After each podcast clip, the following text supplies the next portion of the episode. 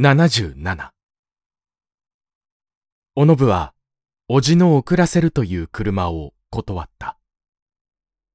しかし、停留所まで自身で送ってやるという彼の行為を断りかねた。二人はついに連れ立って長い坂を川べりの方へ降りていった。おじさんの病気には運動が一番いいんだからね。何？歩くのは自分の勝手さ。太っていて息が短いので、坂を登るときおかしいほど苦しがる彼は、まるで帰りを忘れたようなことを言った。二人はみちみち夜の更けた夕べの話をした。うたた寝をして突っ伏していたおときの様子などがおのぶの口に上った。元おじのうちにいたという縁故で、新夫婦二人きりの家庭に住み込んだこの下女に対して、おじは幾分か終戦者の責任を感じなければならなかった。ありゃあ、おばさんがよく知ってるが、正直でいい女なんだよ。留守なんぞさせるにはもってこいだって受け合ったくらいだからね。だが、一人で寝ちまっちゃ困るね、不用心で。もっとも、まだ年が年だからな。眠いことも眠いだろうよ。いくら若くっても、自分なら、そんな場合にぐっすり寝込まれるわけのものでないということをよく承知していたおのぶは、おじのこの思いやりを、ただ笑いながら聞いていた。彼女に言わせれば、こうして早く帰るのも、あんなに遅くなった昨日の結果を、今夜は繰り返させたくないという主意からであった。彼女は急いでそこへ来た電車に乗った。そうして、車の中からおじに向かって、さよならと言った。おじは、さよなら、よしおさんによろしく、と言った。二人が、かろうじて別れの挨拶を交換するや否や、一種の音と動揺が、すぐ彼女を支配し始めた。車内のおのぶは、別にまとまったことを考えなかった。入れ替わり立ち替わり彼女の目の前に浮かぶ昨日からの関係者の顔や姿は自分の乗っている電車のように早く回転するだけであった。しかし彼女はそうした目まぐるしいイメージを一貫しているあるものを心の内に認めた。もしくはそのあるものが根調でそうした断片的なイメージが目の前に飛び回るのだとも言えた。彼女はそのあるものを念定しなければならなかった。しかし、彼女の努力は容易に成功をもって報いられなかった。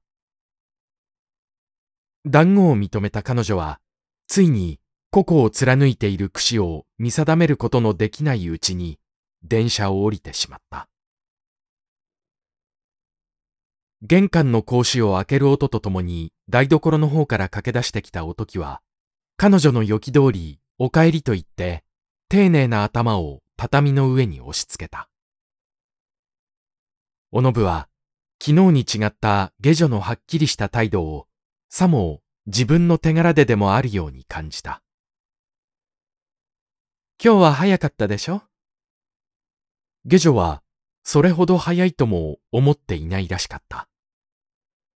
得意なおのぶの顔を見て仕方なさそうにへえと答えたので、おのぶはまた譲歩した。もっと早く帰ろうと思ったんだけれどもね。つい日が短いもんだから。自分の脱ぎ捨てた着物をおときに畳ませるとき、おのぶは彼女に聞いた。私のいない留守に何も用はなかったろうね。おときは、いいえと答えた。おのぶは念のため、もう一遍問いを改めた。誰も来やしなかったろうね。するとおときが、急に忘れたものを思い出したように、調子高な返事をした。あ、いらっしゃいました。あの、小林さんとおっしゃる方が。夫の知人としての小林の名は、おのぶの耳に初めてではなかった。彼女には二三度その人と口を聞いた記憶があった。しかし彼女はあまり彼を好いていなかった。彼が夫から甚だ軽く見られているということもよく飲み込んでいた。何しに来たんだろう。こんな存在な言葉さえつい口先へ出そうになった彼女は、それでも尋常な調子でおときに聞き返した。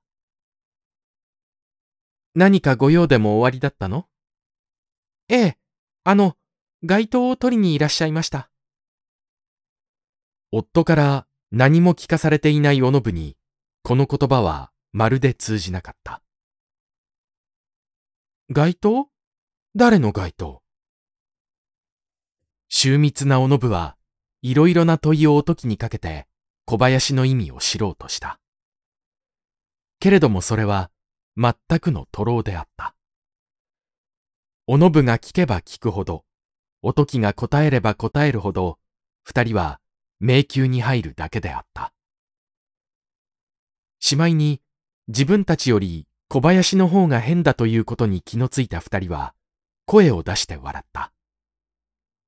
津田の時々使うノンセンスという英語がおのぶの記憶によみがえった。小林とノンセンス。